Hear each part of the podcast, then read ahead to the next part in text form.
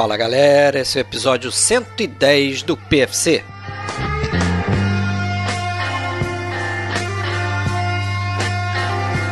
Mais uma vez a gente traz aqui no podcast Filmes Clássicos aquele tipo de episódio que chamamos de dicas triplas, que nada mais é do que indicação de três filmes que a gente considera aí ou um tanto obscuros ou talvez aí um pouco esquecidos na filmografia de um grande diretor, como é o caso de um deles aqui.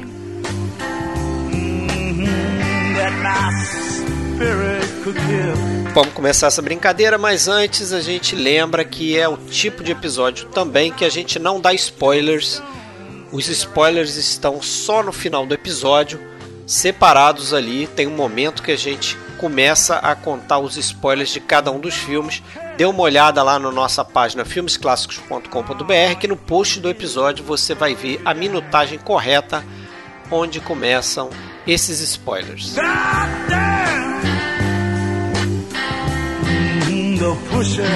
Já já vamos começar, mas antes vamos deixar aqui um recadinho. Entre na nossa página oficial filmesclassicos.com.br procure a gente em qualquer aplicativo de celular que toca podcast. Basta procurar pelo nome podcast Filmes Clássicos. Nós estamos também no Spotify, estamos no YouTube e você pode ainda entrar no iTunes e deixar a sua estrelinha e a sua resenha sobre o que você acha do nosso podcast. Isso ajuda muito a gente a crescer. Se você quiser entrar em contato com a gente, você pode procurar a gente no Twitter, a gente tem uma página no Facebook e também temos um grupo no Facebook.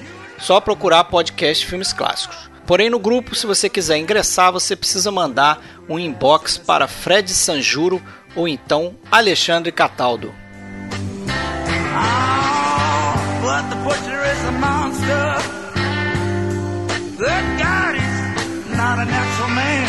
Bom, galera, então mais um Dicas Triplas aí. Essa é o número 10, décimo episódio de Dicas Triplas que a gente faz aqui no podcast. Para variar, três filmes aí com nacionalidades diferentes, né? Como é a tradição aqui. E hoje comigo Alexandre Cataldo, falando de Blumenau, como sempre. Fala aí, Alexandre, tudo bom? Batendo ponto aqui. É mesmo? E aí, Fred? É, eu também tô meio detonado aí por uma gripe. Mas o não, cara. Você não entendeu, você não entendeu. Tô falando, tô batendo cartão ah, aqui é? na, na fábrica. Batendo cartão na fábrica de podcast. Ah, aqui. tá. Batendo ponto. Cartão Passou ponto. o, o crachá aí. É. Tá certo. O outro que, que trouxe o crachá aí pra passar aqui, fazer com a gente, é o William, também fala de Blumenau, músico. William de Andrade, tudo bem, William? O cara mais saudável Tudo aqui do, certo. do episódio. Hoje, hoje sim, né? Hoje sim. Fala Fred, fala Alexandre. E digo assim, né? Batendo ponto tô eu, né? Porque o, o Alexandre e o Fred são os donos da parada toda aqui, né, velho? Quem tá batendo ponto sou eu. né? Então, Autônomo, Você é autônomo, você não é É, contratado, é certo, contratado. autônomo, né? É terceirizado. Isso, É, isso aí. Colaborador. Maravilha. colaborador. é. Obrigado pelo convite aí. Tamo aí. Beleza. Então vamos começar aí em ordem cronológica aí, como a gente estabeleceu antes. Primeiro é o Alexandre, não é isso, Alexandre? O que, que você traz aí pra gente aí? É o mais antigo. Então, deixa eu começar. Bom, é, vou trazer aqui um filme britânico, né? Um filme de 1963, que é O Criado, The Servant, filme dirigido pelo Joseph Losey. É, só abrir um parênteses aqui que para escolher o filme do Dicas Triplas, a gente sempre busca escolher um filme que a gente gosta bastante, mas que por outro lado a gente não a gente sente que ele não é falado e comentado como a gente gostaria, né? Então, trazer como uma dica, a gente imagina que a maioria do, dos ouvintes não conhecem ou não viram o filme ainda, né? Até por isso a gente respeita ali aquela questão dos spoilers. Mas às vezes a gente erra um pouco na, na escolha, foi o meu caso. Para esse episódio eu tinha selecionado previamente o Tarde Demais, The Harris, filme do William Wyler. Que é um filmaço. E até comentei lá no, no fiz uma postagem sobre ele no grupo, né? Porque está sendo lançado agora pela Criterion. E, e eu já tinha essa sensação, na verdade, mas aí me confirmou que é um filme grande demais pro Dicas Triplas, né? Não que os do Dicas Triplas sejam pequenos, mas é um filme famoso demais para o Dicas Triplas, o, o Tarde Demais. É, eu até diria que o, o que você escolheu também depois Também, é eu ia criado. chegar lá. Exata, exatamente o que eu ia Mas falar. É que, é um pouco menos. É, mais complete aí, porque eu acho que esse, esse tipo de episódio serve para outra coisa também. A gente tentar encaixar aqueles filmes também, que a gente quer isso. discutir e que. Exatamente. Você, você complementou aí o que eu, que eu tava. Eu te falando, atropelei, é, foi mal. Não, não tem problema. Eu deixei o tarde demais aí para fazer futuramente. Acho até que caberia num episódio de filme ou numa, numa série de episódios sobre a filmografia do William Wyler, que é bem possível de sair um dia. É, e eu, eu acabei escolhendo esse filme, O Criado, que concordo com você, Fred, também não é nenhum filme obscuro. É, demorei bastante a ver, confesso. Até porque, também confesso, Joseph Lose é um diretor que, que não é um diretor assim tão badalado, né? É. Que a gente tá, tá, tá sempre esbarrando aí em listas e tal com, com os, os filmes dele. É, e, mas eu vi, gostei bastante e acho que merece estar aqui, até porque acho difícil que a gente venha fazer um episódio sobre o Losey, por exemplo, mas mais à frente, não, não que não mereça. Ele tem vários filmes, inclusive quando eu descobri o Criado, eu acabei vendo na sequência vários outros dele. Eu tinha visto, acho que são uns quatro filmes do Losey e nessa na, nesse momento ali que eu vi o Criado, eu vi outros, talvez eu cheguei a 10 ali mais ou menos. Tenho outros até que são resultado da parceria dele com o mesmo roteirista de O Criado, que é o Harold Pinter que é, que é o Estranho Acidente, O Mensageiro, que eu acho que é Muito o filme bom. talvez mais, mais famoso dele. Eu, eu acho Mensageiro. que é o criado. Eu, eu, eu The Go é Between, de 71. Eu até fiquei na dúvida qual dos dois escolher para trazer o Losey aqui para dentro desse episódio de Triplas, se era o Mensageiro, né, The Go Between, ou o Criado. Agora, ah, lembrando aí que a gente já tem programado um, um episódio esse ano que vai ter um, um outro filme do Loz em destaque também, que é um episódio temático. É, acho que podemos falar, né, Fred? Não tem problema. Filmes é, temáticos sobre a Primeira Guerra Mundial. E aí, aí a gente vai falar um pouquinho do é, Pelo Rei e pela Pátria, que é um filme do Loz que eu gosto bastante, o King and Country, filme de 64. É, Bem mas. É, sobre o criado, não sei se vocês querem falar a experiência de vocês, se chegaram a ver, gostaram também, acha que merece estar aqui? Cheguei a ver, não tinha visto, vi por indicação sua. Aliás, os dois filmes aqui que serão indicados por vocês, eu nunca tinha visto. Adorei os dois, gostei muito. Achei o criado um filmaço, cara. Filmaço. Achei, achei um baita filmaço. Bem o tipo de coisa que eu gosto de ver. Acho, é bastante psicológico. Em alguns momentos até primos assim do, da psicanálise, da, da, da, análise social, assim, acho sensacional. Gostei muito, muito mesmo. É, a segunda vez que eu vi, na verdade, no final do ano passado. Então, é, essa questão de tempo, né? Acabei não revendo, mas tenho ele bem fresco na memória. Tinha visto há muito tempo atrás e revi aí no final do ano passado, até para a gente fazer lá o episódio 100, né? Teve um dos nossos ouvintes aí que, que questionou sobre a filmografia do Loz e a gente acabou dando um gás ali. E eu acabei revendo Criado e gostei bem mais é, do que a primeira vez que eu vi, que eu acho que eu não tinha ainda assim, a maturidade necessária para entender aquelas nuances. Né? É um filme que a gente vê de cara, né, que é um filme que ataca aí frontalmente esse chamado sistema de classes britânico, né? Aristocracia. Essa. É uma alegoria, né? Assim, de. Sim. Daqueles filmes que eu considero que é um filme até difícil um pouco de classificar em gênero, porque ele tangencia várias coisas. Você falou, ele é, no primeiro, numa análise mais rasa, ele é um drama psicológico, por exemplo. Sim. Mas tem coisas ali que tangenciam até o, o filme de terror. Sim. É, eu até escrevi Com isso. Com certeza. Eu, eu, pra mim parece um. Eu imagino que para um britânico, principalmente, deve ser uma espécie de terror psicológico aí, de, né, sobre essa queda de, da, da estrutura social, né? Com certeza. De, de, de, de social, né, da estrutura de classe. É um filme que, mesmo o Joseph Losey, em entrevistas, dizendo que não, não teve essa intenção, eu acho que é muito difícil afastar aí o o, o cunho da temática de, do homossexualismo nesse filme também. Sim. Embora não seja o foco, né? Ele tá ali. Foco e não é nada expresso, Uhum. mas é, a gente sente isso permeando ali a relação dos dois. Do- dos dois que eu digo, do patrão, né? O Tony, interpretado pelo James Fox. James Fox, e o, e o criado, né? O, o Hugo Barrett, Uhum. Porra, magistralmente, a meu ver, uma excepcional. Sensacional. Do Dirk Bogarde, apesar de que isso é meio redundante de dizer, né? Porque o Dirk É, Bogarde pra mim, excelente ator, né? é um ator um fora de série, né? A- a- as expressões dele, os trejeitos e cada gesto mesmo, a gente você vê que é totalmente é, cria todo um universo particular daquele personagem. É, mas é, como eu estava dizendo, é um filme até difícil de, da gente classificar porque tem tem isso- tem, tem uma, uma- acho que uma questão básica da, da batalha de classes, né? Que é uma questão mais ampla e ali fica é, individualizada naquele jogo de, de poder e controle que assim é, é para ser um jogo mas acaba que não, praticamente não tem um jogo né porque é, um, é só um processo gradativo de tomada de Poder aí, talvez. Porque sabe o que, que eu acho, cara? É, esse filme, eu acho que, por mais que esteja claro a, toda a denúncia social e sociocultural que, é, que ele faz, eu acho que quando a gente. Quanto mais a gente disser que esse filme pensa nele em camadas, a gente chega num- num- numa profundeza que denuncia o mote da natureza humana mesmo, eu acho.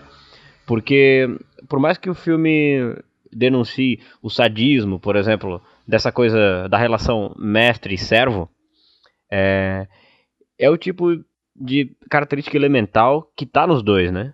Sim. Sem que sem que o espectador defina assim, esse aqui é o bem, esse é o mal. É uma questão de denunciar natureza mesmo. Embora ele esteja usando um ataque direto à classe social, à, né, à soberania aristocrática sobre os camponeses, essa coisa toda. E ele acusa o, o criado várias vezes de ser um camponês, né? Acusa. É. E mas acho que ele é uma denúncia à natureza humana, à sede de poder inerente que o ser humano tem, né? Isso, eu acho também por aí, até porque acho que ele não faz muito julgamento, né? De um Uhum. personagem ou outro, quer dizer. Parece Exatamente. que, que os dois são equivalentes. Né? Só que um É tá isso. numa posição e o outro quer estar nessa posição. Exatamente. né? Então, assim, o, o que faria Hum. o, o- personagem do, do Barrett no lugar do personagem do James Fox, que eu esqueci o nome? É. é a o mesma Tony coisa, o Tony, né? Tony. Faria a mesma coisa. Exatamente. agiria da Faria a mesma mesma forma. coisa. E ainda, ainda eu arrisco dizer que talvez o personagem do o, o, o Barrett tem uma tem uma vantagem porque ao que ao que parece filosoficamente o mestre depende mais do servo, né? Porque o desejo supremo do mestre ali no caso seria nessa relação seria realmente ter o teu escravo pra machucar, pra se sentir soberano. Ele precisa do escravo pra se sentir soberano. Já o, o, o criado não, né? O que ele mais quer é ser livre disso. Então, É, ele na verdade tem uma certa vantagem. Como, como dicas triplas, a gente sempre pensa nas pessoas justamente que não viram o filme. É, vamos só dar uma breve relembradinha da, da história básica, né? Para quem não conhece, tá, tá ouvindo e vai interromper antes de ver o filme para não saber os spoilers, mas a gente tem uma eh, em Londres um, um cara de, de classe alta que compra uma, uma casa. Ele está voltando, segundo ele, está voltando da de onde? Da África? Não, ele está voltando do, de algum lugar no, no exterior onde ele estava. E, É, eu não lembro do Não sei se Compra. é Índia, não, não sei. ou da Índia, não sei. Ele compra a casa e a gente, na verdade, o início do filme a gente vê o, o cara que vai ser o criado, o personagem de Dick Bogart, chegando, vendo um anu o anúncio, confirmando que aquela é a casa a que ele procura, se oferecendo para a vaga de, de, de mordomo, né, de criado da, da casa. Mas assim, desde o do princípio, quase desde o princípio, a gente percebe que tem alguma coisa errada com aquele cara ali, que ele tem segundas intenções, que não é uma relação normal de trabalho, de mordomo com seu patrão, né? E o filme passa a ser um verdadeiro jogo de poder, é, com, com o criado cada vez mais dominando a vida do, do seu patrão, né? Que, que na verdade é um sujeito daquele, daquele rico que se critica muitas vezes por ser da, o rico mais é, é, estático, inefetivo, que não produz nada, que não, não é capaz de fazer uma tarefa dentro de casa, fica totalmente dependente do criado, né? E aí é facilmente dominado por ele, né? E depois entra a personagem da, da noiva do, do patrão e, e, aí também tem uma batalha, né? De, de, de, de poder ali para quem que vai quem que vai ter a, a primazia no, no, no do, do, do, Tony, né? Que é o patrão. Se é o, o criado tentando o tempo todo colocar ela para escanteio e ela percebendo isso, né? Ela é muito mais sagaz desde o início percebe que tem alguma coisa errada ali. Uh, eu acho que aí a gente tem uma crítica. Você falou, o filme não condena um ou outro personagem, e concordo. Até porque nesse ponto eu acho que o interesse é condenar talvez a sociedade britânica como um sistema, todo. Assim, né? É, o sistema. Assim, a gente teve movimentos é, muito semelhantes em temáticos muito semelhantes em, em vários países nesse mesmo período, né, período do final dos anos 50, início dos anos 60, quer dizer, um período ali de 10, 15 anos depois do, do final da guerra. É, parece que terminada a guerra a gente teve um boom em determinadas sociedades de progresso, de, de, de possibilidades e por, como a gente vê muito, por exemplo, no cinema japonês, que criou até um estilo próprio de, de, de é, de, a, a, seria a novela vague japonesa lá, mostrando muito filmes de juventude perdida, de, de, sociedade se deteriorando, perda de valores né, em relação ao tradicional. O, o cinema britânico, que tinha também é, muitos temas tradicionais no passado, aqueles filmes é, principalmente do período de guerra, tudo mais, teve aí a partir do final dos anos 50 muito essa linha de de perversão, né? A gente vê filmes, por exemplo, como Pippin Tom lá do Michael do, Powell. Do, do Paul Michael e, Powell, é. e Pearsburg, que a gente já comentou também no, no Dicas Triplas, né? É, e, e, vários outros, né? Até acabei conhecendo, tem um que é um, acho que o primeiro grande sucesso do com o Dick Bogard, o, o, o Victim de 61, que, que enfim, abordando questões de, de, de racismo, questões de homossexualismo, é, e mostrando assim, ó, os podres da sociedade britânica, que não era aquela sociedade maravilhosa, que até antes desse período era sempre mostrada como aquela, aquela sociedade compacta, de muita fibra, de muita garra, que venceu o nazismo, que, que salvou o país, e de virtudes e valores. Né? Ali começa a aparecer os podres, isso está nos filmes dessa época e esse aí não é diferente, né? Só que então isso tudo é criticado, esse sistema, né? Esse, não, não um ou outro, né? O rico que é totalmente alienado, é quase uma criança, chega principalmente mais né, em um determinado momento do filme que ele é praticamente um neném, né? Uma, uma, totalmente mimado e totalmente é, conduzido pelo, pelo criado. Dependente mesmo. Que também, por outro lado, não sei, me corrijam se eu estou errado, mas em nenhum momento também fica exato, fica muito claro para mim quais são as reais intenções dele, assim, se ele tem alguma intenção, porque como eu falei no início, a gente também pensa em algumas conotações de homossexualismo, mas isso em nenhum momento se consuma ou se fica explícito. É, a impressão que dá é que ele quer simplesmente viver ali e chega um ponto que ele praticamente está vivendo ali como se fosse o próprio patrão, né? Sim. É, se aproveita. Eu né? acho que é uma questão de, é, eu acho que é uma questão, como a gente falou no início, de jogo, de, de sadismo, é, como é que eu vou dizer, completamente de natureza humana, assim.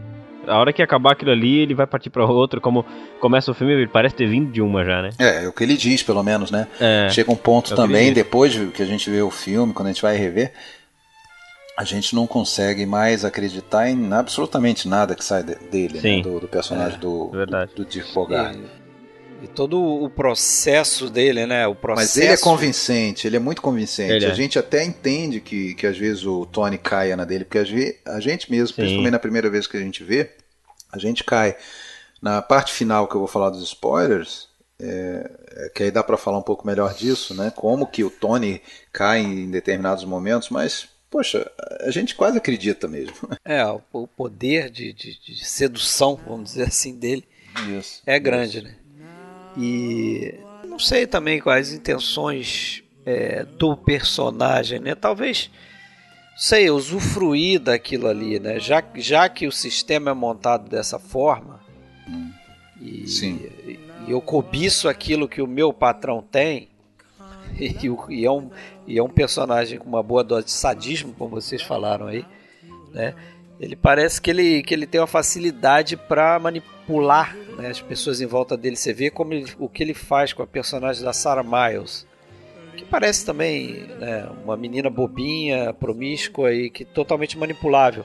Mas como ela, ele joga ela né, até para cima dele, né? Muitas vezes ali para atingir os objetivos dele, né? De cada vez mais dominância daquele espaço ali. É também uma luta por espaço ali também. Sim. A, a, a fonte literária desse filme, né, lembrando, foi baseado num romance de um cara chamado Robin Mohan, que era um, um, um escritor proeminente na Inglaterra e durante décadas, né?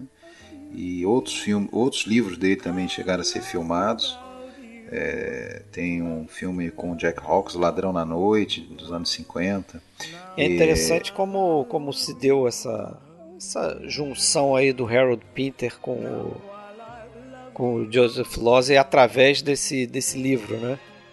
Sim. Você É, conhece ver- a história, né? É, eu sei que na verdade o, esse livro esse foi escolhido para virar roteiro para ser filmado por um outro diretor, né? Se não me engano, Michael Anderson.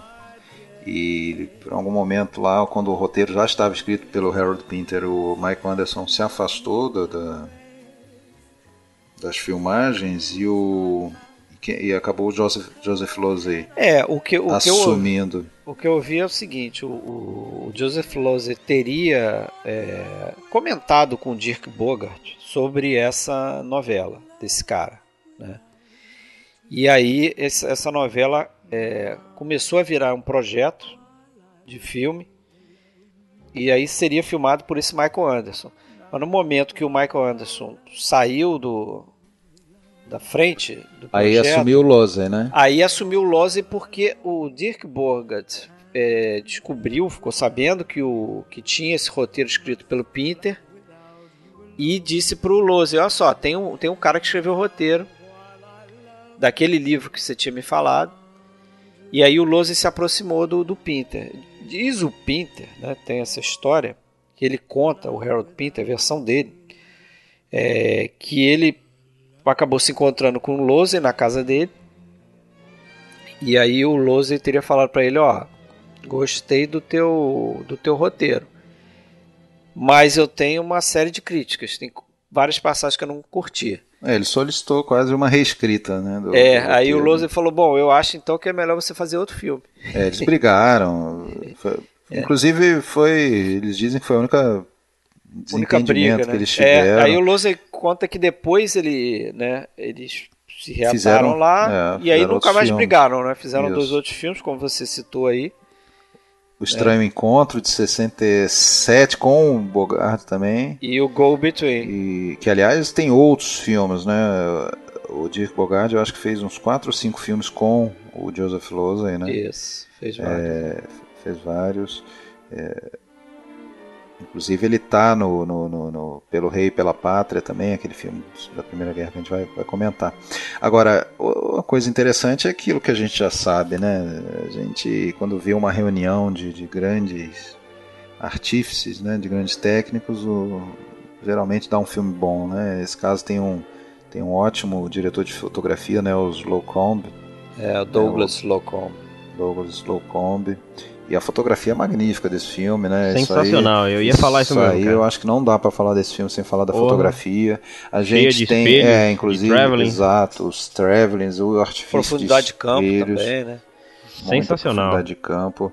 É um filme que, que, que estudo de caso aí pra, pra Eu também acho. cinematografia. E eu acho até, Alexandre, tu falou antes, eu acho que a maneira como ele é fotografado tá, tá ligado direto com o que tu comentaste antes sobre o clima de terror que tem. Porque o clima de terror, quem faz total aquilo ali é, é a, é a a, fotografia. é a fotografia, Sim, né, é. cara? A Porque estética. cria um clima de, de. Como é que é? De claustrofobia. é, brinca com aqueles corredores, os Sim. closes. Inclusive, é em muitos momentos ele não lembra você o esse que a gente falou no último Dicas Triplas lá, o da Deborah Os Carter. Inocentes? Os Inocentes. Inocentes, isso. Lembra sim, lembra sim. O estilo da fotografia, né? Sofisticadão, né? É. Bastante sofisticadão, assim. No, no começo, né, esse filme, ele acaba depois descambando para outro lado, mas no começo, até acho que na primeira meia hora, tu vai vendo a ideia, assim, ele me lembrou até um pouco a premissa do. Aliás, esse o filme é de 78, né? Então ele que lembra a premissa do o criado. Do Malik, né? O, o Dia de Paraíso também. Que é essa história do cara que é, é empregado, que quer dar um golpe no. No patrão. No, né? No patrão, aí tem a mulher que daí, cara diz que é irmã, aquela coisa. Ah, toda. é verdade. É, Não fiz essa conexão não, mas você falando é, agora... É verdade, eu também não tinha feito não. Tem mas... ligação sim. Mas, mas eu ia falar do, do Slocombe, é que ele era o diretor, um dos diretores de fotografia preferidos do Spielberg, né? Ele fotografou a então trilogia né, do Indiana Jones. Os três primeiros filmes é a fotografia dele. Depois fizeram aquela bosta lá, o quarto aí, né? Que é recente. Sim. Mas, inclusive, o Indiana Jones A Última Cruzada foi o último filme do, do Slocum. Morreu três anos atrás. Você que, que curte Olha essas só. datas aí, ele 2016. 103 anos. Sim, sim. 103. E dizem que ele fotografou Caçadores da Arca Perdida sem usar nenhuma vez o fotômetro, né? Que é aquele aparelhinho para você medir a, a luz ali. Sem aquilo ali, cara, o cara fazia de olho, porque... Tá louco. Uma coisa interessante falar é que esse filme não chegou a, a ir aos Oscars, né? Mas ele papou três BAFTAs, né? Que é o, o uhum. prêmio de cinema britânico de melhor ator para o Bogard, melhor cinematografia do Slocombe, né? E também ganhou um filme de ator é, novato mais promissor, James Fox. É, também é, várias foi... outras nomeações, como da Sarah Myers, do, do roteiro do Pinter. Sabe que o James Fox foi indicação do Bogart, né? Parece que o Bogart, ele, ele, ele como eu falei, ele aproximou os dois, o, o Pinter e o Lawson, é, trouxe uhum. o, o, Fox para esse projeto aí, né? E, e ele chegou, o Dick Bogart chegou a filmar cenas ali, sabia? Quando o Joseph ah, ficou Se afastou, com pneumonia, doente, é. né? Ele chegou a filmar, mas depois o, o Lose voltou e refilmou todas as cenas do Dirk Bogart. É. Agora, é, uma trivia aí, para quem gosta, tem uma cena do restaurante em que tem algumas aparições ali meio que especiais, né? Tem, por exemplo, o Patrick Magui, que é o, o pessoal lembra lá do Laranja Mecânica, como aquele paraplégico lá que é não, paraplégico Verdade. não. O escritor fica, depois, fica né? paraplégico, né? Depois é. de você ter a casa assaltada lá pelo, pela gangue. É, ele faz um pastor, mas a mais famosa aparição ali é do roteirista Harold Pinter, que ele faz o cara de um de um casal, tem um, um casal, rapaz e a moça conversando e uh, tem um, o diálogo deles até chega a tomar a dianteira na atenção da gente, porque tem horas que o o casal principal ali, que é o, o, o Tony e a Susan, eles estão em silêncio e a gente fica escutando o diálogo deles atrás. Então é engraçado, né? Tem um roteirista que está atuando, falando o próprio diálogo escrito por ele, né? mas, mas, enfim, uh, é uma uma triviazinha aí. Mas o tem a, como vocês falaram, a Sarah Myers, né? Que é, um é, filme que catapultou ela catapultou ainda no cinema. a carreira dela, né? Ela que depois a gente vai lembrar bem ali do Filha de Ryan, né? principalmente. Verdade. Mas uh, determinados detalhes aí a gente vai deixar para falar na segunda parte, né? Que eu acho que vai ficar melhor para poder dar spoiler à vontade, não atrapalhar a diversão de ninguém. Isso aí. Só recomendo que vejam. Quem não viu, um grande filme. Um bom, Filmaço. bom, talvez um dos melhores filmes britânicos aí dos anos 60. Eu gostei muito, cara. Vamos pro próximo então. O próximo, o próximo, é o meu, né? É o meu. Uma Mr. produção Frederick. aí franco Ficou pronto já? Já cozinhou? Já tá saindo do forno aqui. O espaguete? Espaguetão. espaguetão chamado no Brasil Vingador Silencioso. Il Grande Silêncio, como é que é aí? Ó? nosso especialista. Grande silêncio, não. Silêncio. Grande silêncio. Silêncio. Silêncio. De 1968, filme dirigido aí pelo Sérgio, que não é o Leone, é o Corbucci. E nem o Solima, né? E nem o Solima também é outro. São os três Sérgios. É, os três Sérgios aí. do espaguete. Isso aí.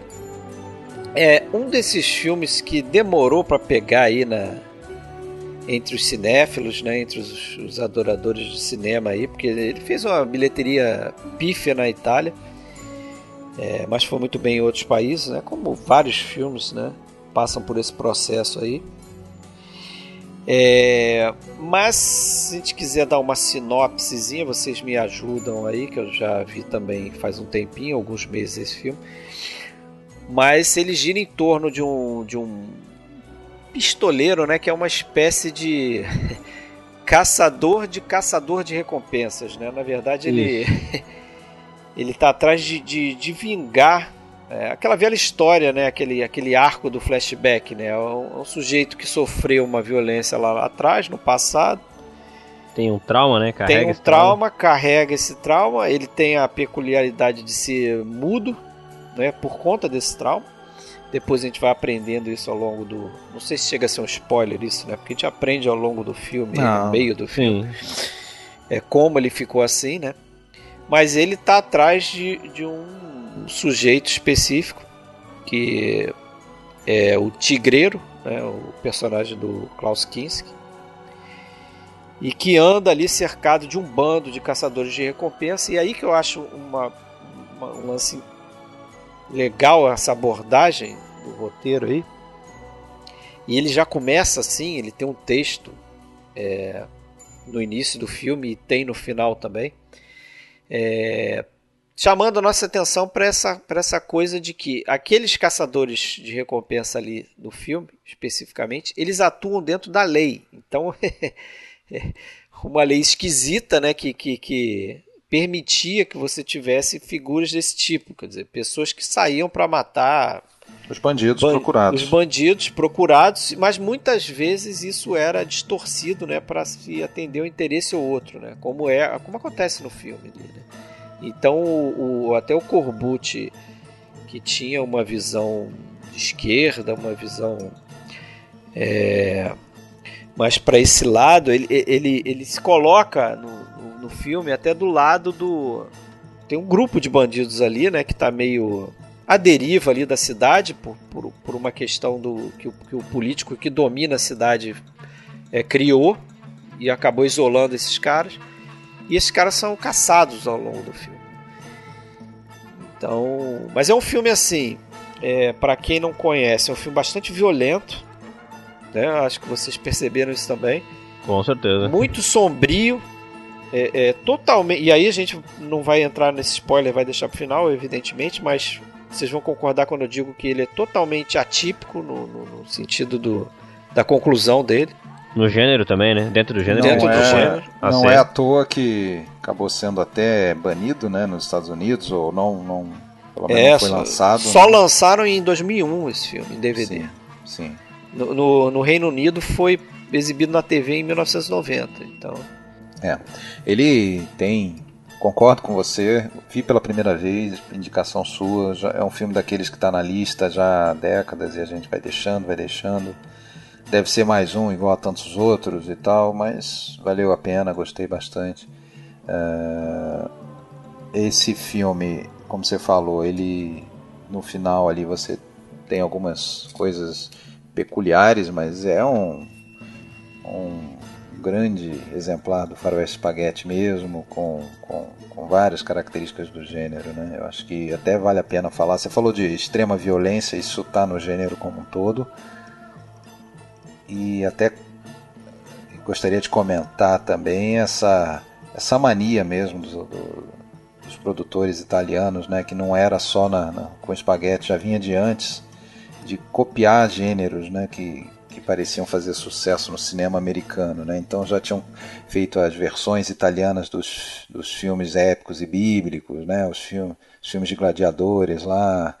É, o, o, o faroeste spaghetti, depois a gente vai ter lá os policioteschi, né, os, os que, que, que, acabam que são filmes assim que praticamente fazem uma paródia do gênero, né? É, já, já, se, o, se o faroeste tradicional, clássico, já estava em declínio depois dos anos 50, né? O, o faroeste espaguete ele dá uma sobrevida para eles ali, né? É, volta, é... vo, volta a criar filmes de sucesso. Alguns, alguns críticos aí até classificam esse subgênero do western né, como revisionista, né? São filmes revisionistas. Alguns chamam de anti-western, é, porque justamente eles vêm e, e, questionam ali uma série de, de preceitos ali desses filmes americanos mais antigos, né? Eu ia falar isso, cara, que eu acho que esse filme propõe uma, não vou dizer talvez uma desconstrução do do, do, do, do, do gênero, mas assim, ele, como é que eu vou dizer, reinventa alguns elementos, assim. Primeiro que a gente já não tem aquele cenário poerento, né? É. mundo. Do... Uhum. Até a arma do, do que seria o herói é uma... É uma, é uma Mauser, cara. É. é uma automática ali, cara. É uma coisa, arma né? alemã, cara. Sim. É, uma doideira. Ah, a própria figura uma... dele, né? A própria figura dele não é, até pela, até pela escolha do ator, né? O Trintignant, Jean-Louis Jean Trintignant, ele não é um personagem típico de, de, de faroeste para ser um vingador, né? Um personagem É, eu, ac eu acredito que nenhum personagem ali é feito, é construído para que a gente vá se vá simpatizar com algum deles, né? Nem não. o que seria o herói a gente não, é, não tem. A gente até simpatiza, eu pelo menos até é. simpatizo com o é. personagem do Trantian, mas ele parece um, sei lá, um professor, um bibliotecário. É. Ele é um cara que não é, tá, não tá ele... à vontade naquele papel. Você sabe que o, o, Sem carisma, né? Você sabe que o, que, que o personagem dele é mudo porque o Tratiniano fala uma palavra de inglês, né? É. Então, é, na assim, verdade, essa ideia surgiu por causa do é, Mastroianni, né? É isso, mas então, o Mastroianni é, comentou, teria comentado com o Corbucci bem antes, que ele gostaria de fazer um western um dia e tal, só que ele, Mastroianni, não falava inglês, então ele tinha desenvolvido uma ideia de fazer um, um personagem mudo. E aí o... Acabou indo parar na mão do. Cor... Do Trantinha. É, do, do Trantinha, mas antes o, o, o Corbucci tinha tentado o Franco Nero, que tinha Aham. feito Django com ele. Ah, sim. Né? 66, né? 66. Uhum. Só que o Franco Nero não quis participar do projeto. Aí eles conseguiram o Jean-Louis Trintignant, que era amigo do, de um dos produtores do filme. Sim. Então ele fez, acho que mais como favor. Tanto é que o Trantian nunca mais fez western, eu acho. Aham, pois é, não é um personagem, um ator que a gente se tenha ligado ao western. Até me surpreendi, eu não sabia que ele estava nesse filme. Para mim, o Grande Silêncio era sempre o, com Klaus Kinski, né? Que eu tinha a imagem do Klaus Kinski nesse filme, mas não, não sabia nem quem que, que é outro o, papel marcante. Né? O mocinho, né? Agora, essa, isso aí que você citou do Django, né? Isso é outra outra característica do, do Spaghetti são esses personagens recorrentes, né? Quase séries de filmes, né? Tem o Django, o Sartana, o Trinity. O... É. são os verdadeiros heróis. São bem do... definidos, né? Agora, uma coisa que eu acho que foge um pouco depois. É, foge um pouco do que depois se transformou, talvez, o. Nem tão depois assim, o, o Western Spaghetti, é a questão da comédia, né? Porque Sim, esse já... filme aqui não tem tom de comédia nenhum. Já para os anos 70, né?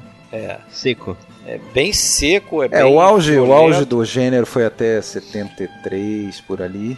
Mas você vê que os filmes do, do Sérgio Leone, eles têm um tom de comédia ali. Né? Não tão quanto, por exemplo, um, algo como o, o, Trinity Carambola lá, né? O Terence Hill, Bud Spencer e tal. Mas tem comédia Sim. no personagem do Eli Wallach, por exemplo, no Três Homens em Conflito, né? O Sim. próprio Clint Eastwood é uma figura irônica muitas vezes, então uhum. aqui ah, não eu, tem, é. né? Aqui é totalmente seco, direto e, e, é um é um até o que o William falou aí, né? E não sei se ele chegou a concluir, mas a escolha do ambiente ali, onde se passa, né? Teoricamente a, a, história se passa em, em Utah. Utah. É. Né? Pois é. A gente é. sabe que não é, Então né? uma região, é, a gente sabe que não é, né? Foi filmada até na Itália, em alguns na lugares Itália da Itália mesmo, né? Eles fugiram de Almeria, né? Geralmente eles usavam Almeria para fazer o deserto, imitar o, o deserto Sim. americano.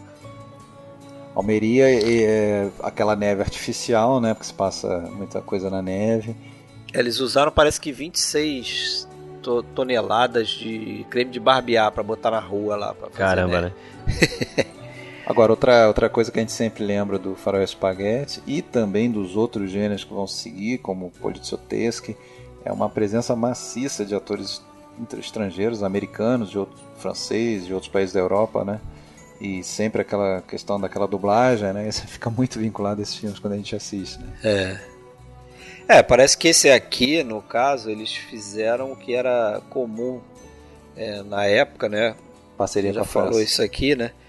É, foi uma parceria com a França, mas o que eles fizeram foi gravar, filmar, né?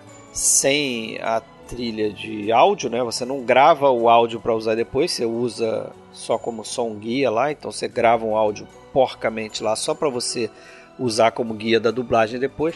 E esse filme foi dublado em inglês e italiano, como eles sempre fazem, né? É, francês, alemão e espanhol. Quer dizer, eles faziam isso de dublar para cinco línguas e para poder distribuir na Europa e nos Estados Unidos. Né?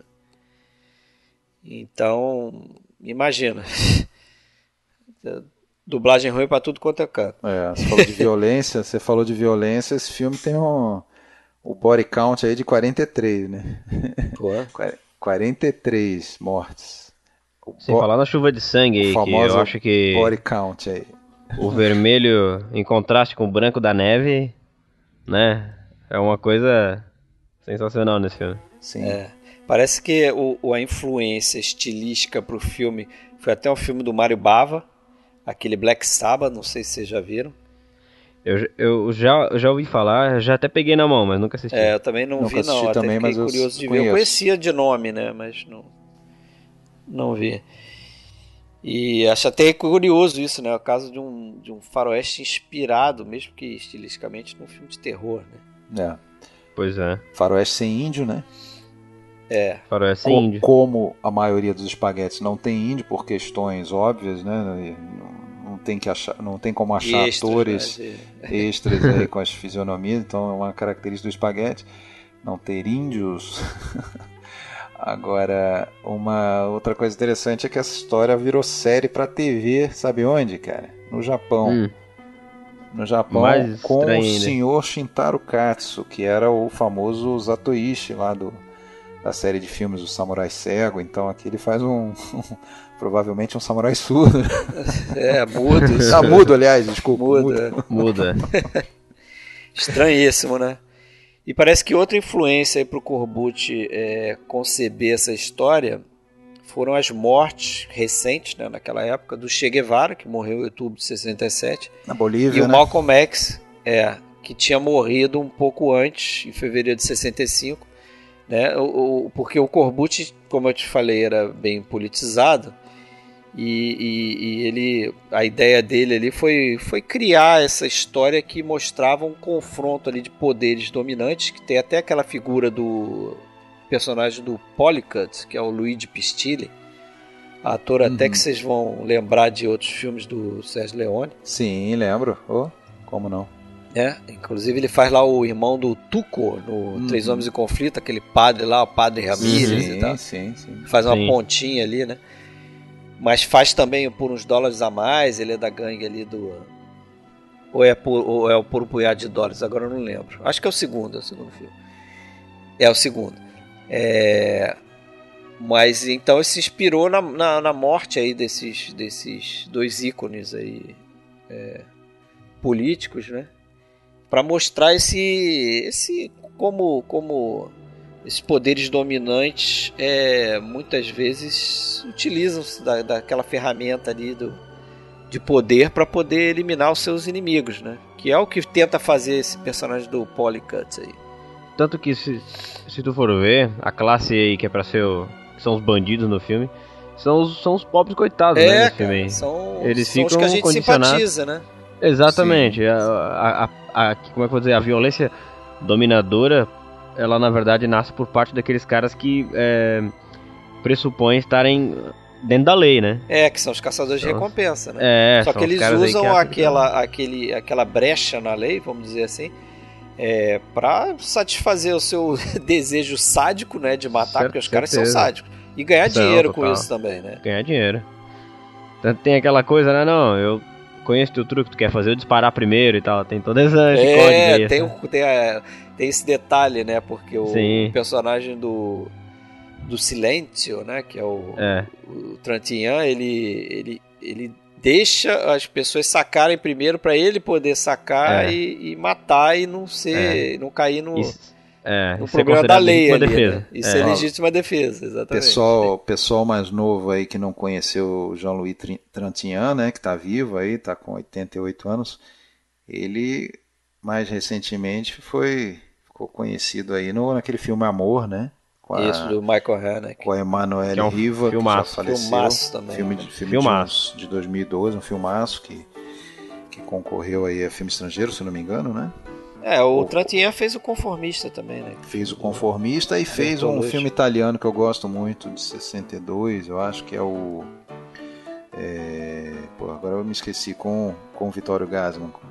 Il Sorpasso. Qual é o ah, título? o. O da é, buzina é lá. É, aqueles. aqueles Dino dire- dirigido Aqui- pelo Dino Risi. É, aqueles. Como é Aque- que é? Aqueles que. Aquele que sabe viver. Aquele que sabe viver, exatamente. Isso. Outro É um filme também, pra papel. encaixar um, É, um Dicas e, Tripas, né? e, e aquela imagem do personagem dele naquele filme, é, exatamente eu pensei isso também, um filme para dicas tripas. Aquela imagem do personagem dele lá é a imagem que eu tenho do Trantinhan, que é um cara introvertido, um cara caladão e porra, ele caiu como uma luva ne- nesse papel por isso, né, por ser um cara caladão, né? Mas nunca seria um vilão de faroeste daqueles fanfarrões, daquele estilo Klaus Kinski, por exemplo, né? É, Nossa. Klaus Kinski é um capítulo à parte, né? é isso. o cara não, não fazia personagens é, é, é, perturbados, ele era o perturbado. né? Total. É.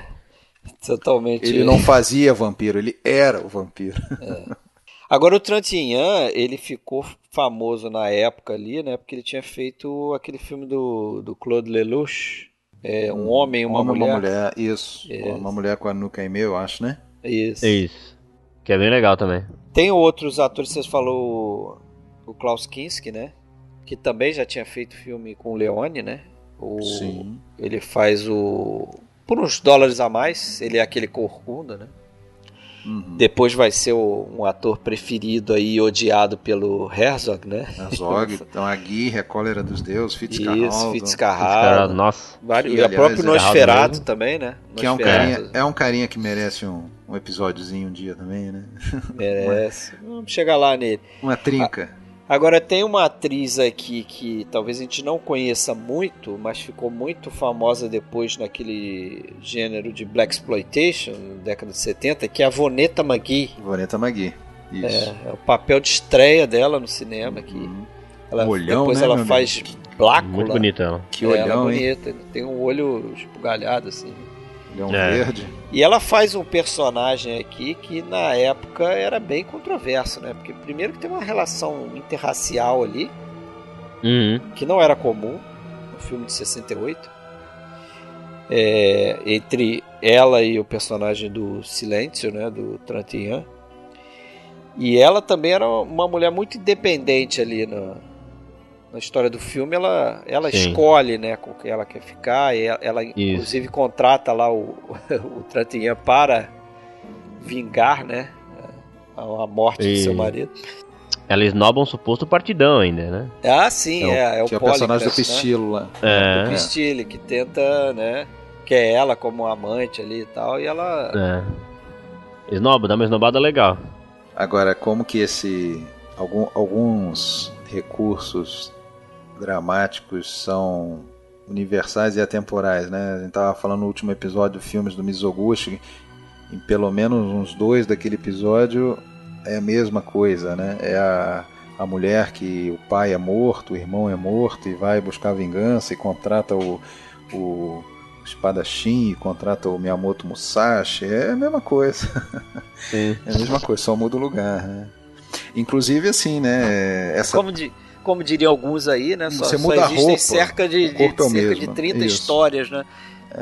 inclusive com o declínio, o declínio daí do próprio espaguete, como você já falou, que aí sobra só uma questão de quase de deboche, de alto, de alto deboche, a, a gente vai ter muitas dessas histórias transmutadas ali para o Polizioteschi, né? Que eu pretendo aí falar num episódio um dia. Porra, mas a gente vê inclusive muitos desses atores, né? O Franco Nero, que era o Django Eterno, ele viram o, o eterno é, é, é, detetive caçando assassinos né, nos policiotescos. E o banho de sangue continua igual. E as gangues, e a guerra de gangues, e os, os a trairagem, a, a violência explícita, é, isso continua igual, só muda o, o, local. Né? E aí você vê que vai um cara lá e pega né, né no Japão para fazer uma série baseada na mesma história. Pro, pro, tem os próprios personagens que a gente já conhece lá, como a gente falou dos atuístas lá, um Vingador, Mesma coisa, né? As histórias não mudam. Só muda a roupa. A, a geografia do negócio. Agora, o. Você falou o nome, né? O título original ele é dúbio no sentido que o, o grande silêncio, o grande silêncio, silêncio é o apelido do personagem, né? Que eles chamam uhum. ele no filme de silêncio, né? Então seria o, gra, o grande, o grande cara, né? O grande personagem. Ele, Aí no Brasil vira o Vingador Silencioso, aí já, já se perde um pouco isso, né? É. Tudo bem, ele é um Vingador e é silencioso, ok, mas aí a gente fica sem a noção do. O nome dele é silêncio mesmo, né? É, e esse, é... lance, é, esse lance do silêncio mesmo nada mais é do que levar ao extremo a algo que esses caras sempre foram, né? Que são caras taciturnos, de poucas palavras. E não, né? Você pega outros personagens que não são mudos, mas também não falam quase nada, né? É, e eu, eu desconfiaria de outro sentido, que é o silêncio da morte, né? Porque a morte está total, totalmente relacionada a esse filme aqui. É. Cara, eu acho que Sim. esse filme é quase que meio que um, um velório, um funeral do, do gênero, talvez, aí. Né? Sei lá. Ele é muito. Mas me parece é frio, né? que aí é melhor falar depois. Pode ser. é, pra não entrar no spoiler, né? Claro. Um, um, último detalhe desse filme, não pode a gente deixar de mencionar, que mais um filme aí para lista extensa de trilhas do Ennio Morricone, né? Ah, ah verdade. Sim, tava, de... tava deixando passar isso. Ele já tinha trabalhado aí com o Corbucci desde 66, né? Que fez o Navarro Joe, filme aí com Burt Reynolds, dirigido pelo Corbucci. E o, o, Morricone considerava essa trilha dele aqui das melhores que ele fez pro, pro gênero, né? De western, é, tirando os filmes do Leone, né? Ela foge um pouco da, da ela foge um pouco daquelas do estilo do, dos filmes do Leone. É, porque não que... tem aquele tomzinho de comédia, né? Isso, né? De, é. de, aquelas pontuações que ele faz para. É.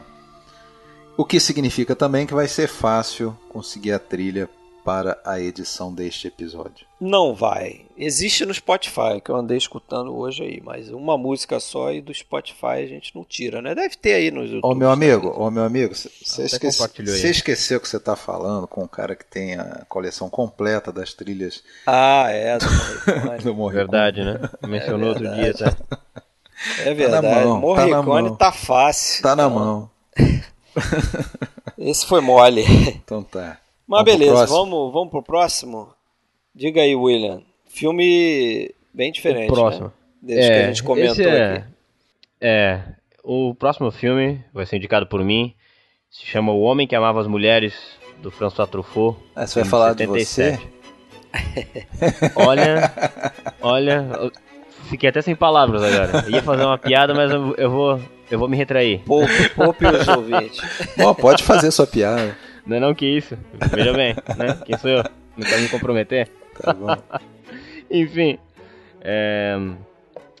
é um filme, até complementando aquilo que o Alexandre falou no começo, sobre a escolha. A gente usa, é, usar esse, essa, esse espaço aqui é, é, do podcast para indicar filmes que são, aspas, menores, né? Ou que as pessoas não conhecem tanto. É, um dos critérios que eu uso quando sou convidado para participar desses episódios com vocês aqui é justamente eu gosto muito dessa coisa de é, mostrar de repente as pequenas pérolas escondidas de um grande diretor também, né? Verdade. Vezes, tipo, sei lá, tu pega um Spielberg da vida, todo mundo viu ET, ou Jurassic Park, ou Lista de Schindler, mas nem todo mundo assistiu Louco Escapada, ou aquele primeiro telefilme dele também, o Encurralado. Encurralado. São, do, são dois filmaços, né? Eu acho que esse é o, é, é, esse caso se aplica ao Homem que Amava as Mulheres do Truffaut, né? Que é um diretor é... que tem um renome gigantesco. Eu concordo totalmente com você, só né? aproveitando rapidinho para te agradecer claro. por ter indicado esse filme, porque você resgatou Opa. ele na minha memória. Que maravilha. Porque eu já tinha visto e tinha achado assim, ah, tá bom. Ah, legal. É, legal, é, mais um do Truffaut e tal, vou marcar um xizinho aqui. Sim. Mas não pretendo rever nem nada. E eu já tive uma outra visão do filme, mas continua aí. Que legal. Não, é, é isso mesmo, assim, né? É a história do Bertrand Morani. Aliás, não foi falado o, o título original desse filme agora, né? Alexandre, quer fazer as honras? ah, cara. É L'homme que é Amélie Femme. Amélie Femme. Maravilha. Amélie Femme. Amélie Femme. Les femmes. Paraît-il la mulher noire. Né? não sei o que eu falei. William. Mas enfim, o, o William. Então, é, é a história do, do, do Bertrand Morin, né? Que é um conquistador. Ele não se considera um conquistador, mas ele é um apreciador do mundo feminino, né? Ele é um cara que aprecia, inclusive, ele se interessa por uma mulher pelo andar dela, a maneira como ela mostra o tornozelo, a panturrilha, né? Ele acredita que o andar das, das mulheres é, tem um, um, um compasso que denuncia a feminilidade, a personalidade dela. E... Tá, mas peraí. Eu você chamaria isso é uma... de voyeurismo, né? É, não, mas você falou que ele é um apreciador. Certo. É, essa é uma discussão que eu queria trazer sobre esse filme. Não Opa. sei se é o momento adequado, mas agora eu já comecei. É, ele é um apreciador padrão, normal, como a maioria dos homens? Não, você não, acha que, ou ele, ou ele já é um não. nível, já é um grau. É, eu acho que era um grau de, acima. Acima, eu acho excessivo. Que... Chega a ser patológico. Vou, eu, eu, eu, não sei se é excessivo ou patológico, porque eu acho que quando a gente a, analisa esse filme dentro, dentro do contexto filmográfico do Truffaut, é, embora seja um filme certamente sobre fetiche, né? Certamente tem isso, né? Isso é, também, né? É. Mas eu acho que como todo filme do, do Truffaut, quando a gente pega, sei lá, o filme posterior esse, que é o Quarto Verde, que é um cara que tem aquele, né, tem aquele altar e ele, é, sei lá, tem fotos uh, do Henry James, do uh, Victor Hugo, o culto às pessoas que são mortas e tal. Por mais que seja um filme mórbido, é também um filme cheio de paixão. Se tu pega o filme anterior esse, que foi Norte-Americana... E também, né? autobiográfico né? também, né? É, também. Então, assim, Porque por mais o, que o Truffaut seja... a gente sabe que era também mulherengo, né? Ele tinha essa é, fama. ele era. Tinha essa fama Eu acho, assim, concreta. Que, que, que, na pergunta do Alexandre, é a questão de alegoria também, né? Assim, Sim. Você fazer um filme que é, é retrata uma obsessão, mas que no fundo está falando de todo mundo um pouco. De todos os homens um pouco. De todos de os homens mulheres um pouco. também. Sim, até porque o, o a, a, obsessão dele por, por, buscar esse conforto é, tá fundada num, na relação que ele tinha com a mãe, né? Sim, Tinha uma mãe meio, freudiano, meio né? megera. É, é, é, é, ela não só partiu o coração dele, né, enquanto uma mulher, mas ela também seduziu ele. Ele tinha curiosidade sobre o mundo feminino, sobre esse, sobre o calor feminino, porque aquilo foi uma coisa meio que foi expelida, rejeitada por ele. É, ele chega, então, eu, acho que, que nesse momento que ele diz que ele ele, ele percebeu que, que ele precisava, se não ter a companhia das mulheres, pelo menos ter a visão das mulheres. Sim, exatamente, exatamente, essa palavra que ele usa. É exatamente essa palavra. E aí eu acho e, que, que, que rola uma questão voyeurística também, né? Sim. É, até lendo comentários no próprio IMDB sobre o filme, a gente vê um comentador lá, o comentarista lá que fala ah, amor, é, querendo, criticando o, o, título do filme que traz a palavra amor, né? Porque ele não, ele não ama nenhuma daquelas mulheres. E realmente, se for uhum. levar o pé da letra, ele não ama. É, a, a, crítica está justamente nisso aí, né? Ele não ama ninguém, ele é um grande não. egoísta e que busca sempre o, o a, é, suprir a sua necessidade de ter uma companhia feminina. Cada, pode ser cada dia uma diferente. É, algo que não é que beira, não, é totalmente um comportamento de promiscuidade até, né? Sim. Coisa que, aliás, estava aí chegando ao final da, da fase em que isso poderia ou deveria ser poderia ser mostrado livremente, né? Ou era até encorajado, ou até tido como cool, né? Cult, é, um comportamento sexual mais liberal e tudo mais, né? Porque afinal de contas, três, quatro anos depois já está falando de AIDS, né? Então já não é Sim. é uma coisa muito. E temos também que levar em conta que de 77 né? ele já vem da ressaca dos anos 60, que era aquela coisa do amor livre, né? E Tra traz isso também. Então, assim, ele ainda é visto como um, um cara que tá tudo bem, né? Ele tem lá um pequeno contratempo que ele pega uma. Não sei se é gonorreia, o que, que é que ele pega? Isso, isso. Que ele isso vai no. Que ele vai ao médico, o médico. Pô, já é um problema, né? Porque ele vai ter que ficar algumas semanas ali, ou sem. Vai ter que se controlar. Se controlando, Mas sabe uma né? coisa que eu acho bacana? É, por mais que exista essa promiscuidade, né? Vamos dizer assim, vamos chamar disso no filme. Mas existe de fato uma admiração intrínseca do personagem, né? Não é um cara bonito, é, não é um Isso. cara também que se vangloria daquilo, não é um cara que precisa mostrar virilidade o tempo inteiro. Então ele não é um, um Casanova ou um Dom É. Juan, né? É. Existe uma toda uma experimentação. A, a impressão que dá é que ele quer, na verdade, estar envolto do mundo feminino, assim. Sim. É o mundo feminino, tudo que envolve a feminilidade. Parece que ele reconhece a mulher como o ser que representa a beleza no mundo, assim. E aquilo, ele quer estar Exato. envolto daquilo. Eu acho isso muito bonito. E o, curi- o curioso é, é as, as diversas artimanhas dele pra, Total, pra né, se cara? aproximar das mulheres, né? Inclusive Algumas até começa com a maior, né? exageradas. de Isso. bater o carro, né? Bater o carro na, na, na árvore para dar entrada no seguro. Porque através de seguro ele consegue o endereço, o contato de uma mulher que ele viu na rua en- entrando num É. carro que ele anotou a placa. Eu não sei se. algum- a gente pode até olhar isso hoje em dia e achar que é um artifício exagerado pra chegar numa mulher. Mas a gente tem que pensar que, pô, era uma época em que não existia rede social, né, gente? É, era mais É. difícil. Era mais Né? difícil. Conhece, co- conseguiu o endereço da mulher através da placa, Exatamente. ele ia fazer o quê? É Só através do Exatamente. Detran mesmo. do- Bater o carro, eu acho que é um caso extremo, realmente, esse negócio do bater o carro. Mas, É, que, claro. mas quem nunca, por exemplo, simulou uma- um encontro. Uma contusão. Não, não, um encontro, um encontro casual. Você simulou que foi um encontro casual e foi. Você por aqui? né? É, não- co- Você por ou coisas similares, né? Isso era normal. Isso era algo normal. Agora, deixa, eu- deixa eu só perguntar uma coisa. A gente tem aí também um personagem que não é, como você falou, não é um cara bonito, propriamente, assim. É um cara até é, normal e, e- Uhum. e que não, não parece. Aí que tá, é, não, ele não parece precisar de fa- fazer muito esforço para conquistar as mulheres também. Basta jogar ali a conversa dele, mínima e ok. Isso por outro lado, até seria interessante se a gente tivesse aqui agora hoje a presença de uma mulher comentando, porque a gente já pode imaginar mais ou menos o, qual seria a análise. E até não, não critico não, porque se você for ver também, essa história, esse roteiro, ele passa um pouco a uma, uma ideia de que as mulheres em geral, elas estão sempre a, prestes a ceder ao homem, elas estão precisando que apareça e a gente quem de nós nunca achou que nós éramos os caras, né? Que tipo, as mulheres vão estar afim, sim.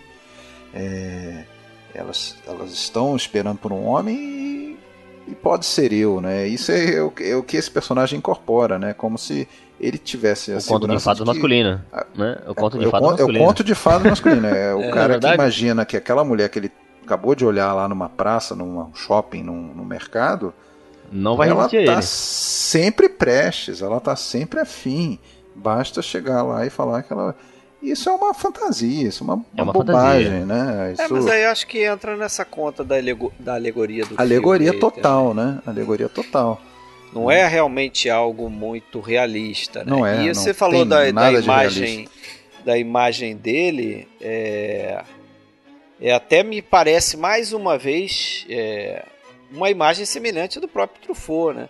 Se Sim. você notar o figurino dele, algumas vezes ele tá vestido como se fosse o Truffaut no A Noite Americana, com aquele Verdade. casaquinho marrom, O suéter por cima de uma camisa, né? camisa azul e tal, com a exatamente. gravatinha. Né? Bem no início do filme acontece isso. Né? O Truffaut faz uma, uma aparição a la Hitchcock, né? Ah, sim, sim. bem sim. no um dos primeiros planos do filme. Que disso ele vai sempre se defender, dizer que é, os filmes dele não são tão autobiográficos quanto as pessoas pensam, né? É. Mas a gente sabe que, né, quando você se, aprofunda, vai ler Ah, é sobre o cara. inegável, né? É inegável. Os, próprios, os próprios atores principais são sempre atores que lembram ele fisicamente. O Sim, Jean-Pierre alter egos Léaud, mesmo. o Jean-Pierre Léaud, o, o Charles Denner nesse filme. O Charles o... Denner aqui, eu acho que podia ter sido substituído pelo Jean-Pierre Léaud, que ia dar a mesma coisa. É. Né? E sabe uma coisa que é legal? Que é legal não, que é o curiosa. O próprio Asnavour também, lembrei lá no Atirando Pianista, né? Se ah, for ver, também lembra um pouco fisicamente. Esse personagem do de Charles Denner parece ser uma extensão, uma continuação do personagem que ele faz no filme de 68 do Truffaut. A noiva estava de preto, né? Porque naquele filme ela ela chega no apartamento desse cara que é um artista, né? Um das pessoas de quem ela vai se vingar. E ele ele fala para ela, né? Começam a conversar e tal e é, ele diz que ama as mulheres e que é um sedutor nato, mas que ele não vai pegar ela lá porque ela não faz o tipo dele. E esse filme parece ser uma, uma extensão daquilo, assim, uma continuação daquele personagem. Uhum. Mas aqui nesse filme de uma maneira muito mais profunda, né? Muito mais apaixonada, vamos dizer assim. Muito mais intensa, né? Aquele muito desfile mais. de mulheres no, no cemitério. Pois é, o... é, a procissão, né? A procissão de mulheres. Começa o filme né, com aquela estrutura que recentemente ficou até é, um clichê, aí. né?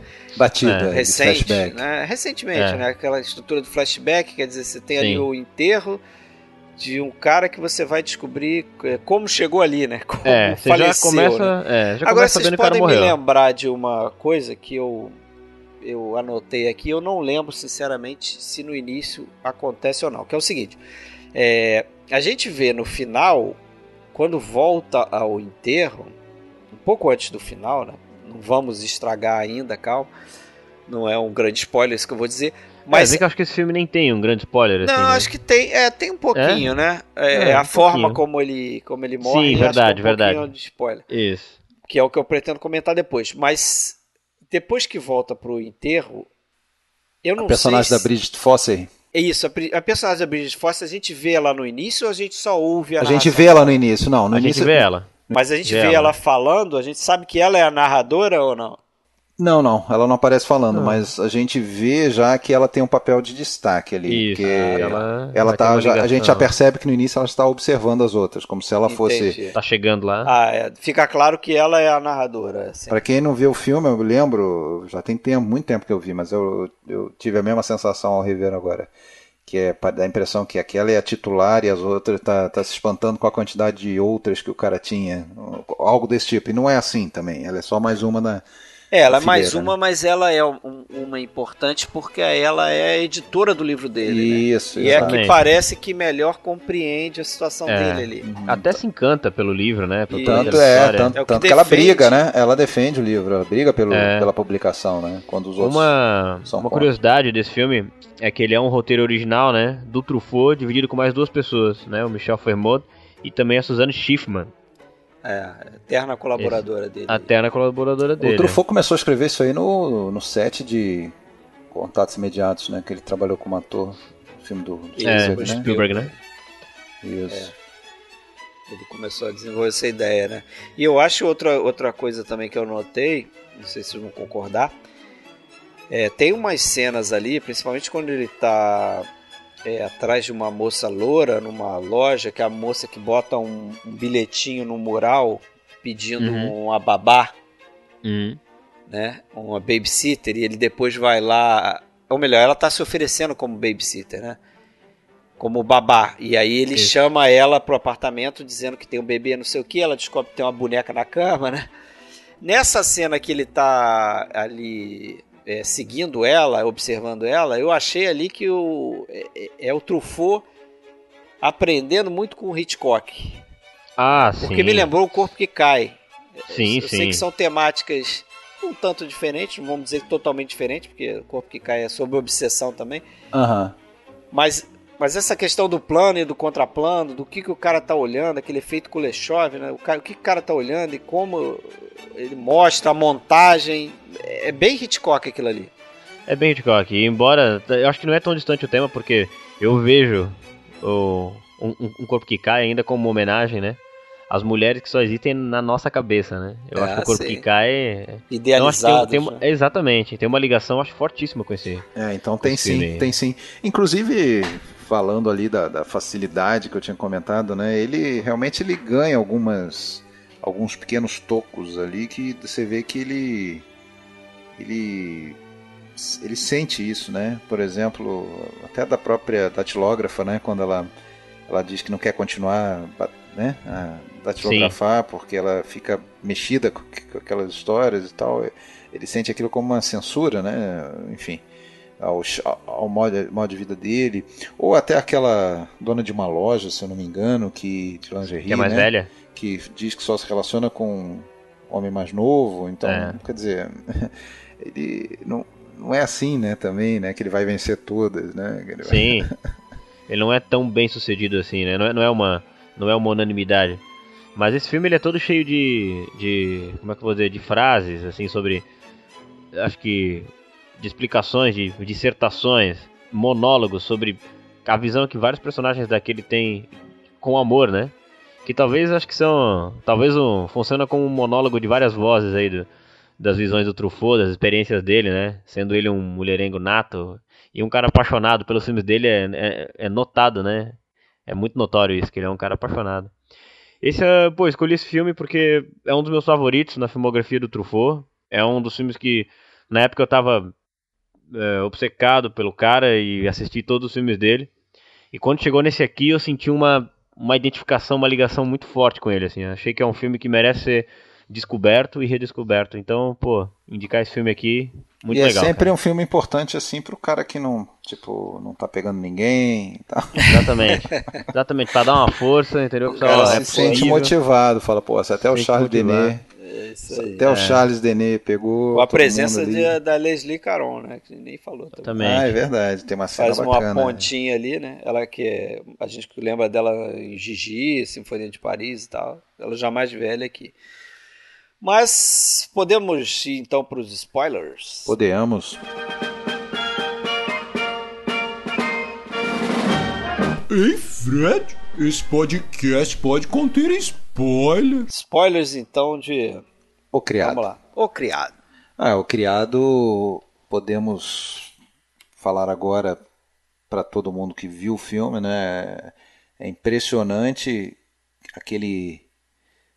A, aquele embate que acontece principalmente depois que aparece a irmã do a gente poderia ter falado mais sobre ela como irmã na primeira parte nem falamos tanto e agora a gente pode dizer que não em algum momento lá vai ser descoberto que ela não era irmã porcaria nenhuma do é. do Barrett que ela na verdade era amante do, do Barrett é, que era, Sarah era parte Sarah Miles ela foi trazida ali já com a intenção de, de ser jogada para cima do Tony né para seduzir o Tony e botar fogo naquela, mais lenha naquela, naquele fogo, naquela fogueira. E, e tem aquela que é a cena mais, talvez, marcante do filme, que é o momento em que o casal chega e flagra o, o, Barrett e a, e a Vera é, lá em cima no quarto, né, transando e tal. E aquela, aquela cena toda, né, e, e as expressões do Tony e naquele momento a gente sabe que a Susan entende tudo que rolou, né? Sem, sem precisar ser é, dito nada. Só nos olhares. É, e a sombra do, do Hugo, que aí sai do quarto por ter escutado um barulho de alguém chegando lá embaixo, ele sai do quarto e a gente não vê ele, a gente só vê a sombra dele na, na escada. E ele fica ali parado. E, pelo tempo que ele fica ali, a gente percebe que aquilo é um, um símbolo da. como quase da, da vitória dele, né? ele tá tranquilo, ele tá ali, conseguiu, e aquele é o momento da coroação dele, né? O que, que ele tá jogando para cima do Tony, aquela é, subjugando completamente o Tony naquele momento. Né? E o mais Agora impressionante, ele o jogo, né? É, ele controlou totalmente, chegou no topo, né? E vai ter um pequeno percalço, né, que vão ser mandados embora os dois por um tempo e aí a gente assiste a primeira vez do filme, parece que ufa, ok, se livrou deles, né? Mas incrivelmente depois ele ele consegue novamente enganar o, o Tony e voltar para dentro da casa, né? Tem aquele encontro Sim. entre aspas casual no pub que a gente já nem acredita que seja casual, né? Conhecendo o histórico do do, do, do, do Hugo, Hugo Barrett, não, não acredito que tenha sido casual. e vai de novo. E aí uma relação um pouco diferente, eles parecem quase um casal em alguns momentos. É, ali é estranha. Um casal de igual para igual, em alguns momentos até um, parece duas crianças jogando bola na escada e E mesmo aí nessas brincadeirinhas tem uma tensão do caramba. tem assim. uma tensão, mas logo logo a gente tem a confirmação de que aquilo é só mais um capítulo da mesma história de antes, quando novamente aparece a Vera, novamente a gente vê que ela está contando uma historinha ali, né? Então, e aquilo e o Tony vai descendo totalmente a ladeira de uma maneira grotesca, né? Até o final da, da, da- perdição completa, aquela cena em que tem uma festa, outras mulheres na casa, depravação total e, e a- até que a Susan, que é a única ligação da, daquilo tudo com o mundo sadio, né? Um mundo real, ela vai embora, né? E aí acabou, né? Tipo, perdição completa. Derrocada total. É, é um filme sem nenhum tipo de, de final feliz ou de. né? Ali, pelo visto. O, o- o- e, e a sensação que passa, a sensação não, o que a gente vê é o, o casal do Hugo e da, da Vera dominando totalmente a casa, passam a ser os patrões e o, e o, e o que era o patrão ele passa a ser quase um, um bichinho amestrado. É suprema ale- alegoria. aí, né? É, o cachorrinho da madame. É subversão da, da, da, da ordem, né? Da, da, ordem. da- da completamente. estrutura social, né? É, É. estrutura escravo e mestre. E era isso, não, não lembro de, de, de outros spoilers. né? Ah, também não, Não, acho que é esse mesmo. filme. É só essa questão ali do, do, do fato de não serem irmãos, né? Que quando você vê a primeira vez é, é uma coisa importante, apesar de que você consegue desconfiar que não sejam, né? A Sim, gente já sabe que o cara é canalha, ele traz a irmã, a gente acha meio estranho. né? é. É. Até porque o... tem muita coisa na maneira como ele filma que deixa subentendido, assim, Sim, sim. na expressão facial dele, qual é a real intenção dele. Nesse momento em que ele tá falando já com ela no, no na cabine telefônica, Cabine, sim. É. é. Ele não tá pra falando com a mim, irmã, né? é, ali, ali eu já me lembrei do filme do Malik, assim, eu já pensei, opa, Uhum. quer ver que isso aí vai, É.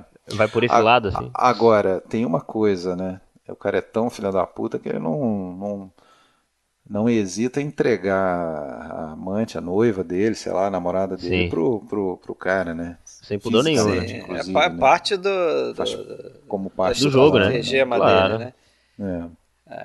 É assim um caráter maravilhoso que ele tem, né? Esse filme também me lembra um, um filme do Pasolini, o Teorema. Me lembra Esse eu um pouco, vi, assim. cara. Também tem essa tem essa essa coisa também do cara que Eu se infiltra. vi, mas não se lembro de no- nada, pra ser bem É, ele se infiltra nessa, sabe, nessa na família, naquela coisa toda assim. Tem um pouco assim, acho. Vamos pros spoilers do Grande Silêncio. Vamos. Esse aí, né? Esse tem spoiler. Esse tem bastante spoiler aí. E simples, né? O final é aquilo que você espera que aconteça num filme é, heróico, né? Você, se você espera que o herói vá, vá vencer no final e vai alcançar a sua vingança, como tantas vezes você viu, você tá enganado. No way. É uma matança geral, né? Aquele grupo de, de é, bandidos ali que estava é, à parte ali na cidade e que, como o William já colocou aí, é, a gente acaba simpatizando com eles, porque são os pobres coitados aí dessa história. Eles são massacrados pelo bando do, do Tigreiro. Tigreiro, do Klaus Kinski, e junto morrem aí o, o personagem do Silêncio e da Pauline, né, que é a, a Magui Boneta. lá, Boneta Magui. Então, assim, os chamados heróis Morrem filme todos. morrem todos e, e- e quem fica por cima ali da carne seca são os bandidos, né?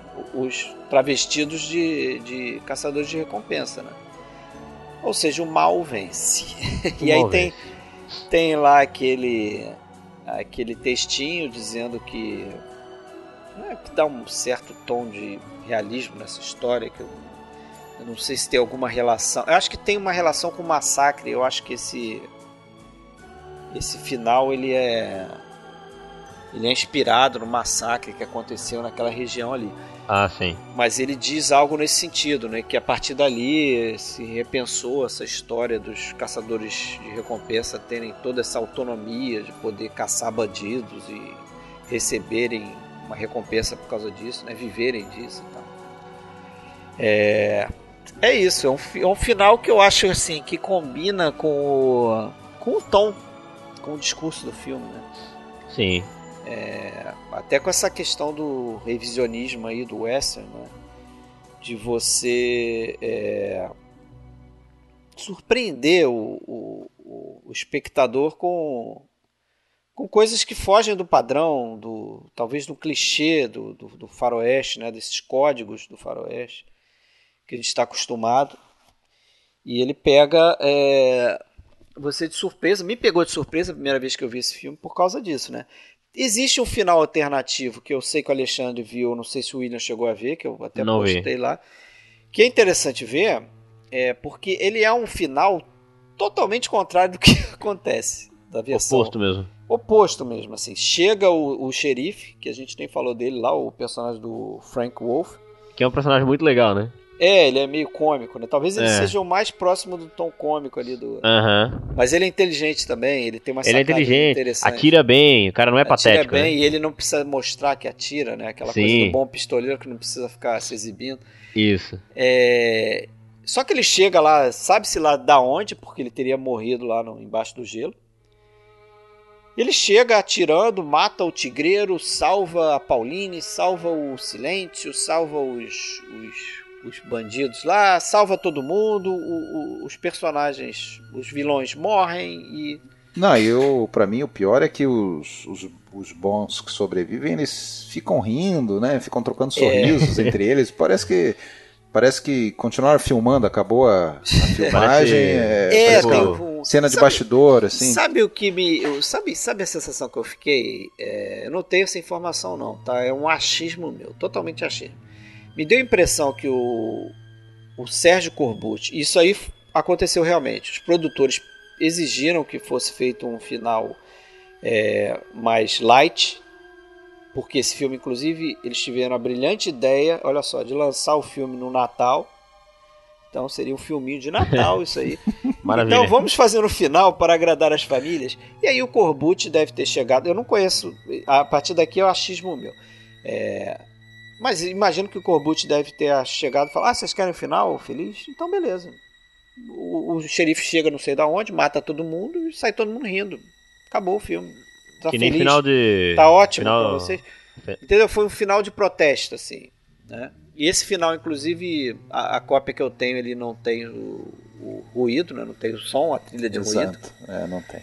É, por muito tempo se achou que esse, essa trilha estava perdida, mas depois parece que um Blu-ray recente lançaram com a trilha, com som, tem diálogo, tem tudo.